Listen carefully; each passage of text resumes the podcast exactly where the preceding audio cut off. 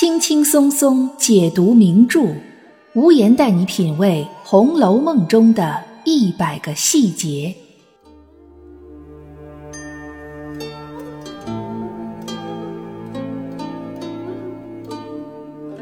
各位听友，大家好，我是暗夜无言，欢迎您收听《红楼梦》中的一百个细节的番外。在我们前面的第四十九期节目当中。无言跟大家一起从谶纬之学这个角度出发，去探讨了一下宝钗和黛玉这两个红楼主要人物未来可能的结局。在清代的中晚期，其实是有一部分《红楼梦》的研究者或者说爱好者，他们认为《红楼梦》是一部谶纬之书，就像唐代的袁天罡和李淳风他们所写的《推背图》那样。我们都知道，推背图里面就是对未来几千年一些大的事件的发生、人物的命运的走向做了一个预言。这个呢，就是在封建社会被称为谶纬之学。我们在第四十九期也跟大家说过，谶呢就像是预言，纬呢是一种书，里面呢是对预言的解释。这个纬就是经纬的纬。伪书之所以叫伪书，它这个名字的产生呢也是非常有意思的。我们都知道，在中国古代，对我们中华民族的这个文化，对几千年来读书人、士人产生重要影响的几部经典的著作，《诗》《书》《礼》《乐》《春秋》以及《易经》这六部书，我们统一的把它称作六经，这就成了我们中国的古人。在生活当中，思想文化领域起到引领作用的六部著作，那些谶纬之学的拥趸，或者说觉得谶纬之学可以利用的那些势力，他们呢，为了能够有一套跟经相互对立的，也需要把它们奉为经典，就给它起名为纬。对一些求神问卜的解释、隐语的解释、谶的解释，统一编纂成伪书。比如，在各种武侠和穿越类、玄幻类的小说当中，经常出现的河图洛书，它们呢其实就是一种伪书。那《红楼梦》是不是这样的一本谶纬之书呢？在第四十九期节目当中，无言应该是很明确的说出过自己的看法，《红楼梦》从整体上来说，它绝对不是一个纯粹的谶纬之书，它显然和《推背图》啊、河图洛书啊。甚至包括《红楼梦》原文当中曾经出现过的《玉匣记》，跟这些书都不一样。这些书呢，就是纯粹的对未来的预言，没有故事情节，没有主要人物，不是说对谶语的描述，就是对谶语的解释。《红楼梦》显然不是这样的一本书，它的故事情节那么丰富，架构很宏大，人物众多，它怎么可能是一本纯粹的谶纬之书呢？但是你说《红楼梦》里有没有谶纬的东西？那是一定有的。别的不说，就说金陵十二钗的判词，它就是非常典型的谶纬的东西，把人物的一生的命运浓缩在三五句话当中，所有的人物的故事情节还都没有展开，但是这个人物的结局就已经在他的判词当中交代给读者了。所以很多人会去反复的研判这些判词。进而推断金陵十二钗他们后来的人生结局。那么，除了像金陵十二钗的判词以及《红楼梦》十二支曲这样非常明显的谶纬的东西，除此之外还有没有呢？肯定也是有的。比如说正月十五大家说的那些灯谜，薛宝钗说的“恩爱夫妻不到冬”，当时贾政听了之后。就觉得小小年纪作此不祥之语，他当时呢就有些垂头丧气。你再比如说，姑娘们一起放那个风筝，探春的风筝就跟另外一个风筝就搅在了一起，这是不是也是一个谶纬呢？预示着探春后来的结局。这些谶纬都是非常明显的，包含在《红楼梦》的诗词当中做的灯谜当中，包括他们寿怡红群芳开夜宴抽的那些花签当中。这些都是有预言的谶纬的意思。那除了这些之外，还有哪些谶纬的东西呢？有一些可能比较细微，无言就跟大家一起来探讨十个带有预言性质的小细节。我们仍然呢分为上下两期。今天这一期，我们先来说前五个。第一个细节呢，发生在书中的第十九回。应该说，第十九回在我们的节目当中出场的频率是很高的啊！情切切，良宵花解语，意绵绵，近日玉生香。这个回目标题呢，听上去非常的温馨，也非常的浪漫。但是具体的当中的故事情节，读了之后是否让人同样觉得温馨和浪漫，这个就仁者见仁，智者见智了。这一回的前因后果，大家应该已经非常清楚了。就是袭人跟宝玉说，家里人要把他接回去，然后宝玉呢就信以为真，反复的拦阻袭人不让他走。袭人呢就以此为条件，让宝玉改掉身上那些坏毛病。宝玉满口应承说都改都改啊，再有什么快说。啊，袭人就说再也没有了。你要是什么事儿呢都能注意点都检点一些。不纵情恣意的，如果你这些条件都答应我，那就拿八人轿也抬不出我去了。大家注意这个地方是袭人先提到的八人轿，然后宝玉笑着回答他说：“你在这里长远了，不怕没八人轿你坐。”袭人怎么回答的呢？袭人冷笑道：“啊，这一段当中，袭人一直在冷笑。他说：‘这我可不稀罕的，有那个福气。’”没有那个道理，纵做了也没甚趣。就是说，我就算有那个福气，但是在道理上这是行不通的。我就算做了八人大轿，也没什么意思。在这个地方，脂砚斋怎么说的呢？脂批说：“调侃不浅，意思就是说，宝玉调侃袭人这个话呀，说的有点过分，就是这玩笑有点开大了。为什么这么说呢？因为我们都知道，什么样的人。”在封建社会能做八人轿呢？只有两种人，第一种是高官，已经做到这个中央级了。那么还有一种情况呢，就是一个女子在封建社会被明媒正娶做正妻，在新婚的时候，在结婚的当天会有八人轿抬着。就只有这两种情况，袭人显然是不可能去当官的，对吧？在封建社会。女子是不允许去参加科考的，也就不可能当官儿那。女驸马这种事情，毕竟只存在于戏曲当中，呃，即使在现实当中有，那也是凤毛麟角。既然不是当官儿，那袭人就只剩下做别人的正妻，明媒正娶的正妻。但是这种可能性，其实在袭人身上，这正常来说也是不存在的。为什么呢？因为袭人她跟宝玉已经有了亲密接触。他们已经出示过云雨情了，也就是说，实际上袭人现在是宝玉的通房大丫头。后来呢，随着故事情节的发展，王夫人决定认定袭人作为宝玉的姨娘，就是从身体上和名分上，在未来都会是宝玉的人。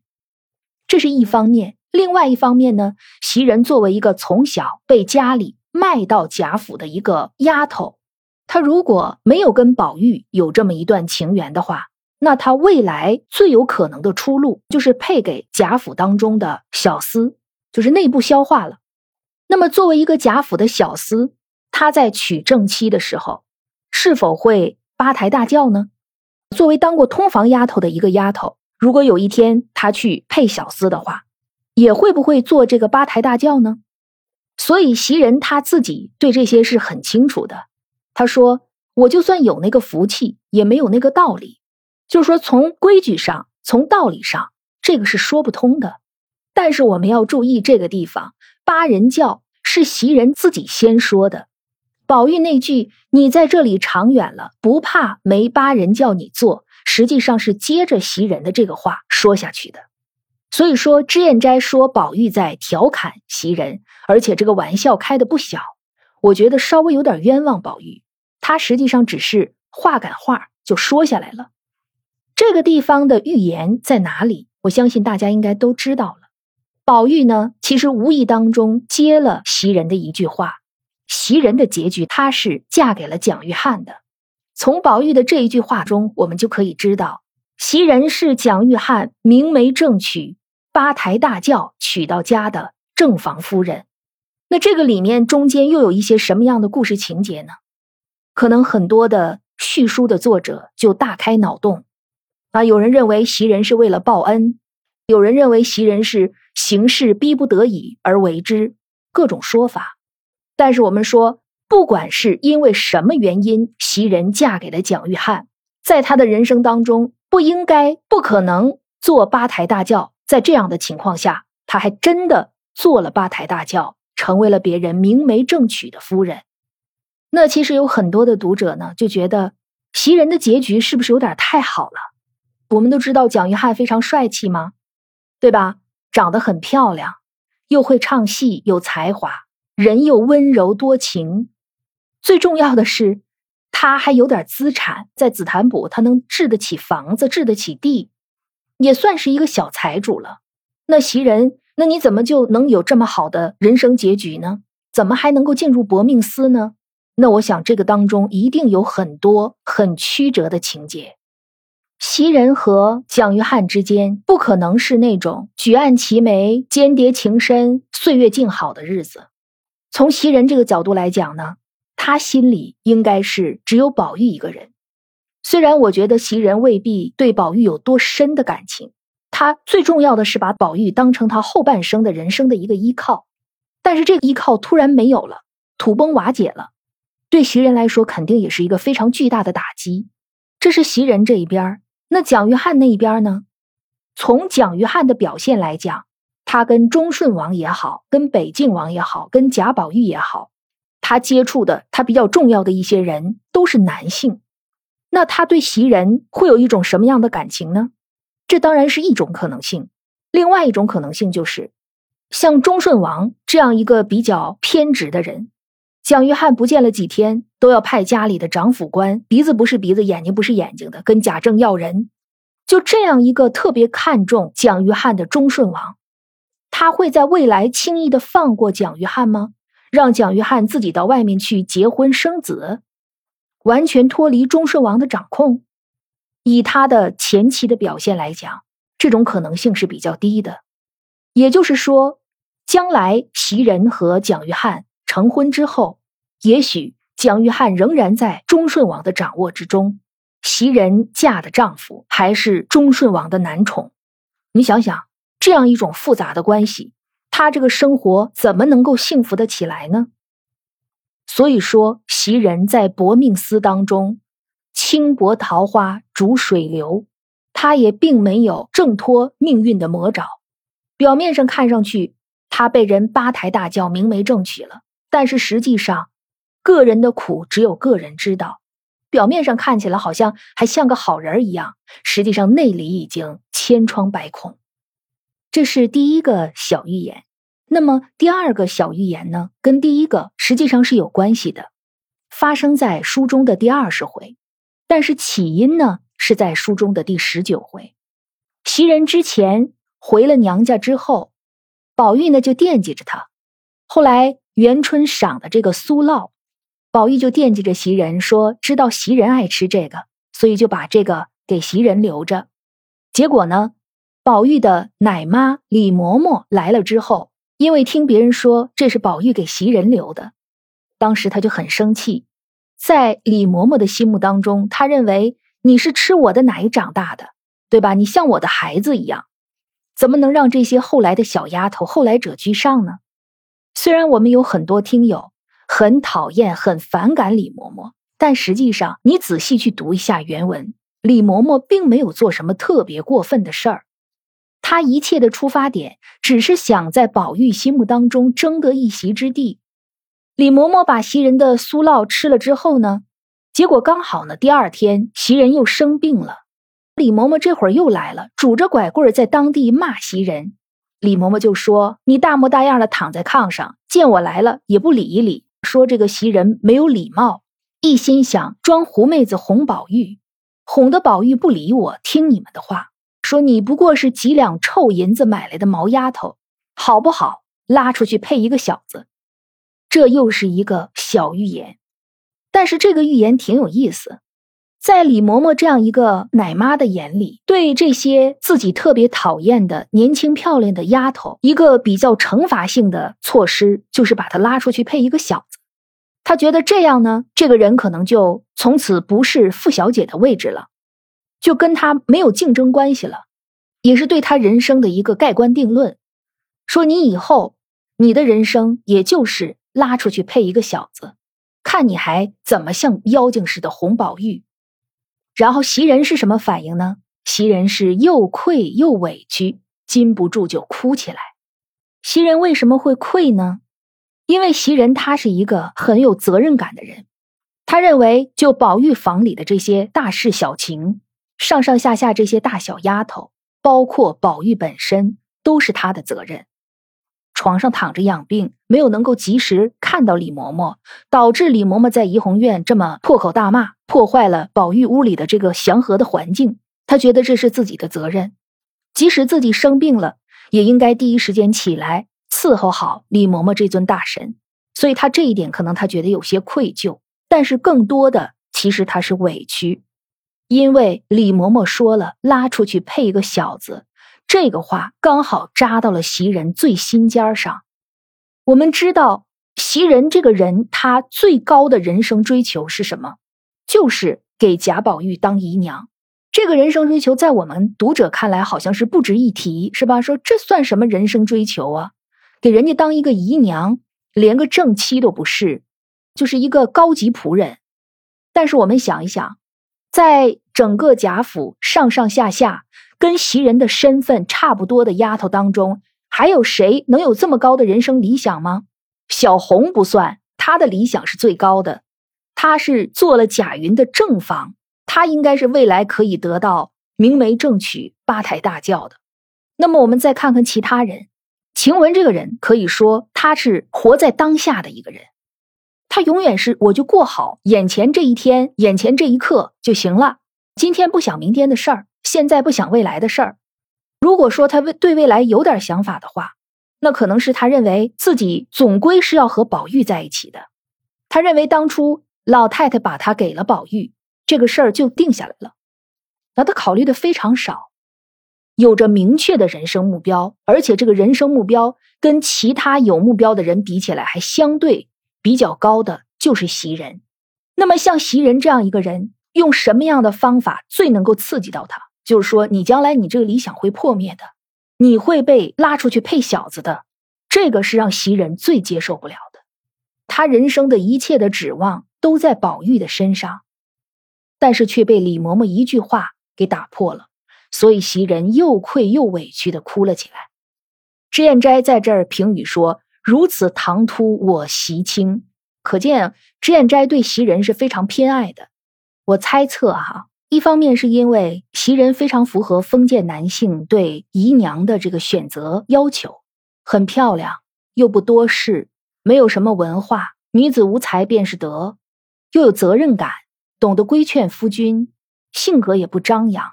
那不贾母说她是个锯了嘴的葫芦吗？那平时也不说三道四的，对吧？这样一个人是很好的姨娘的人选。那另外一方面呢，可能就是因为脂砚斋看过全本的《红楼梦》，他知道后来袭人呢没有配小子，而是配了蒋玉菡。我们知道贾府里的小厮都是什么样的，像明烟这样的小厮就算是好的了。虽然明烟呢也大闹学堂啊，也跟万儿做那种云雨之事，做完了之后连人家多大了都不知道。但是明烟这样的小厮，其实在贾府就算是好的了。我们可以举两个例子，一个是旺儿家的那个儿子，他想要娶彩霞，啊，旺儿那个儿子五毒俱全。然后再有一个是谁呢？赵姨娘的内侄钱怀。我们先不说为什么赵姨娘的内侄姓钱啊。我们先说钱怀这个人，他看上了谁呢？看上了刘五儿。书里说刘五儿是像袭人、平儿、紫鹃鸳鸯那一流的人，可见他长相不差，性格也不错，是很出挑的一个姑娘。但是钱怀就是看中了她，刘五儿是拒绝的，她不同意。但是钱怀是怎么想的呢？说我这辈子就得把你弄到手，我的目标才算达成了。有社会经验的人听到这样的话，都会紧接着想：你看现在像钱怀这样的人，挖空心思说这辈子我要把刘五儿弄到手，我才罢休。可是，一旦他真的把刘五儿弄到手了，他不会珍惜的。这种人就是这样的人。那这两个人，旺儿的儿子钱怀是非常典型的贾府里的小子，他们的形象，我们就没有看到贾府里哪一个小子能出落的像贾云这样。所以说，李嬷嬷说让袭人去配小子，这里面的预言就是在告诉我们，未来很可能会有一些人他有这样悲惨的命运，人生理想的一个破灭。那么第三个带有预言性质的小细节，在第二十一回。第二十一回挺有意思，嫌袭人娇嗔甄宝玉，袭人又和宝玉闹别扭，因为宝玉大早上起来的到黛玉那屋去洗漱了嘛。实际上这个事儿也真不怨黛玉，是湘云来了，包括她洗脸都是在湘云洗完了的那个脸盆子里，她的头也是湘云给她梳的，跟我们黛玉没有关系。袭人呢，因为他做奴才的权利被剥夺了，他就不高兴。那要是晴雯的反应呢，肯定是乐得轻松，对吧？你最好天天都不在家洗脸梳头，那我就轻松了。但是袭人就不这样，袭人因为这个事儿跟宝玉闹别扭，那意思就是说，既然你在外面都能梳洗，以后就不用我伺候了。这时候还是麝月叫了两个小丫头在宝玉旁边。意思是，如果需要人使的话，可以使这两个小丫头，因为麝月她跟袭人是一伙的。袭人呢不去伺候宝玉，麝月肯定是要跟袭人站在一边的。然后这个时候就有一个很重要的人出现了，这个人就是慧香。宝玉呢就问：“你这个名字是谁给你起的？”慧香说：“我原来叫云香，是花大姐姐给我改了慧香。”然后宝玉就说：“这名不好。”你在家排行第几？慧香说第四。宝玉说以后你就叫四儿，不必什么慧香兰气的，哪一个配比这些花儿，没得玷污了好名好姓。这个话里面呢，一个是阐述事实，另外一个也是宝玉跟袭人在赌气。因为这一赌气，就诞生了一个叫四儿的小丫头。偏偏这个小丫头呢，还挺有心计。书里说她是聪明乖巧不过。通常来讲。有袭人、晴雯、麝月、秋纹、碧痕这几个人在前面，其他的小丫头一概都是上不了前的。连小红这样的人物，宝玉都不认识，更何况是慧香。她本来是没有机会近距离的伺候宝玉的，但是这一次袭人和宝玉闹别扭，反而给了四儿一个机会，而且他又是一个善于抓住机会的人。袭人后来看宝玉和四儿这两天相处的比较好。跟宝玉又故意用言语刺激他，说：“哈，你愿意上哪儿就上哪儿去啊！咱们两个都丢开手。横竖呢，你那边逆了过来，这边又有个什么四儿、五儿服侍。我觉得这个地方这个寓言，应该很多的听友都注意到了。《红楼梦》当中真的不仅有个四儿，还有个五儿，就是刘五儿。刚才提到钱怀的时候。”我说过，钱怀就是死活的看上了刘五儿。刘五儿为什么拒绝钱怀呢？我觉得有两个原因。第一个就是没看上钱怀这个人呗。第二个就是刘五儿呢想进怡红院，想做宝玉的丫头。那一直到前八十回结束为止，五儿很不幸的因为牵连到盗窃官司上了，茯苓霜和玫瑰露这两档子事儿。大晚上的，在房子里被别人关了一夜啊！要茶没茶，要水没水，直哭了一夜。刘儿本来身体就不好，真的就像他的姓柳一样，弱柳扶风。这个事儿一闹，他的病就更严重了。虽然宝玉说他可以进怡红院了，但是在前八十回结束的时候，五儿一直都没有进怡红院。那么我们就想了，刘五儿这个人物后来怎么发展的呢？从袭人的这句话当中，我们是否可以说，后来五儿真的进到了怡红院，真的服侍了宝玉呢？续书里面其实也是有这个情节的。那续书的这个情节，它是不是瞎写的呢？也不是，因为袭人在这个地方已经做了预告，走了个四儿，又来了个五儿。这个地方除了有这个针对于刘五儿的预言之外，我们再接着。再想一下，在这个地方，可以说四儿就成了宝玉房里很多丫鬟的眼中钉、肉中刺了。我们说，就像职场一样，他没有按照正常的晋升的轨迹去走，这个对很多宝玉房里的丫头来说，这个事儿是没有办法接受的。这绝对不是危言耸听。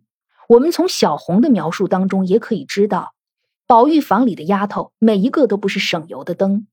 像袭人这么平时不显山不露水的人，都带着醋意的说：“横竖那边逆了过来，这边又有个什么四儿五儿服侍。”你看这个话里面这个醋味多重啊！袭人平时是轻易不会这么明显的去表露自己的情绪的，但是在这个地方他没有兜住。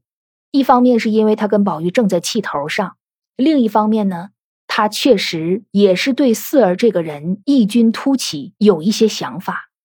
那么袭人究竟是不是告密的人呢？那这也是《红楼梦》里的一大疑案。我是倾向于认为袭人不是那个告密的人。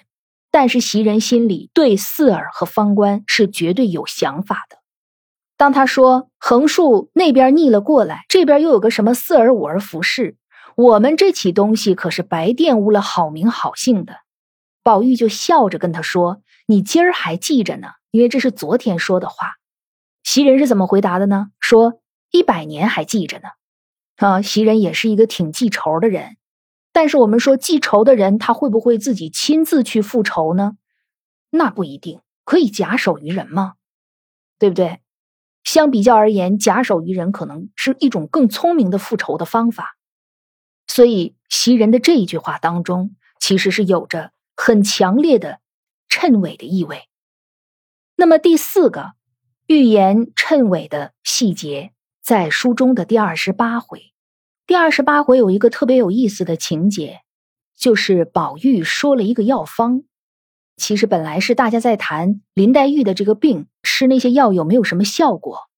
然后宝玉就说这些药都不中用，太太给我三百六十两银子，我替妹妹配一丸药，包管一料不完就好了。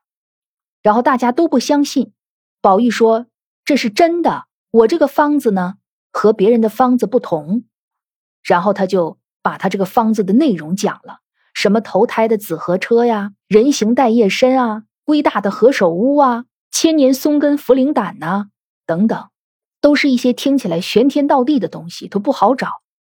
宝玉为了佐证说自己这个药方是真的，他就提了一个人，他就说薛蟠，说之前薛蟠求了他一两年，他才给了他一个方子，然后呢，薛蟠拿着这个方子去寻了两三年。花了有上千的银子才配成了。宝玉说：“太太要是不信，那你可以问宝姐姐。”宝钗赶忙呢撇清关系，说：“我不知道，你别问我。”王夫人就说：“那宝钗不撒谎，那她说没有就是没有。”结果这个时候呢，谁来给宝玉作证了呢？凤姐儿。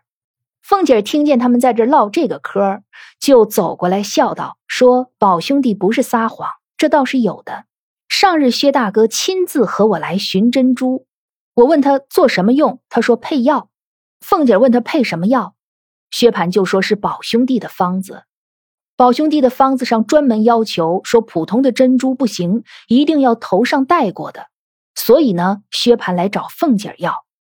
这个地方很有意思，我们想一想，不过是几颗头上戴过的珍珠，薛蟠他们家没有吗？宝钗就算是再不喜欢这些首饰、这些饰品，她连一件戴的这个钗环里面带珍珠的都没有吗？就算宝钗没有，香菱也没有吗？薛家的其他的女性都没有，连薛姨妈都没有，是吧？不知道大家读到这儿的时候有没有想过，为什么薛蟠一定要找凤姐儿来要？凤姐儿还真就给他了。那么后来宝玉说。就是严格的按照这个药方来说，这个珍珠一定要是在古坟里的，古时候的富贵人家装裹的头面。什么叫装裹的头面？就是陪葬品，说白了就是死人头上戴的。但是宝玉说了，如今呢不能为这个去刨坟掘墓，所以活人戴过的也可使得。读到这儿的时候就感觉有点脊背发凉。为什么薛蟠不去管别人要，偏偏要管凤姐去要？这是否预示着凤姐的人生结局就是死去的时候，可能连一些像样的陪葬都没有，因为连头上的珍珠都被人拿走了，跟她生前这种八面风光形成了一个鲜明的对比。你说秦可卿，他无论是因为什么原因死的，他是自杀也好，还是病死也好，他跟贾珍有没有奸情也好，那毕竟秦可卿的葬礼那是风光大葬，那他的陪葬肯定也不少吧。可是王熙凤这样一个霸王式的人，这样一个在贾府呼风唤雨的一个人，如此要强的人，他的人生结局会是什么样的？就从这个地方，我们就可见一斑。这就是一个预言，一个有关于凤姐的预言。那么第五个，在书中的第二十七回啊，又说回去了。小红呢，就是去帮这个凤姐办事儿，办完事儿回来呢，得向凤姐回复。但是回来之后呢，看见凤姐不在原地了，他就四处打听，说看这个二奶奶去了哪里。然后这时候，一大群丫鬟就过来了，其中就有晴雯啊。晴雯这个人就是嘴上不饶人。你说这么多人在一起，有启宪、碧痕、紫霄、麝月这几个，应该都是宝玉房里的人。虽然启宪和紫霄这两个人经常是神龙见首不见尾，但是大家都在一起，对吧？只有晴雯一见了小红，就开始骂他说：“你就疯吧，啊，什么活都不干，就在外头逛。”然后红玉就说呢，我并不是在园子里逛，是二奶奶让我去办事儿。小红把大家对她的质疑一一反驳了回去，大家都没话说了，只有晴雯，我没话说了，我也要硬找话说，是吧？说既然你在工作上没有什么差池，那你怡红院的人为什么去给凤姐儿、去给二奶奶办事儿呢？晴雯就冷笑说：“哈，怪道呢，原来攀高枝儿去了。”晴雯说了一大串。牙尖嘴利的，最后说：“有本事从今儿出了这园子，长长远远的在高枝儿上才算的。”这个晴雯啊，不光是牙尖嘴利，晴雯好像是看谁都不顺眼。他也不光是说小红是这样，他说很多人都是这样。他就认准所有的人都和他一样，都是这辈子只能在贾府里面当奴才，是不是？大家都是一样是奴才，分什么高低？你说他这是平等意识呢，还是说晴雯这个人的个性太过于尖酸刻薄呢？好像多少都有点儿。但是晴雯对小红说的这一番话，确实是门缝里看人，把他看扁了。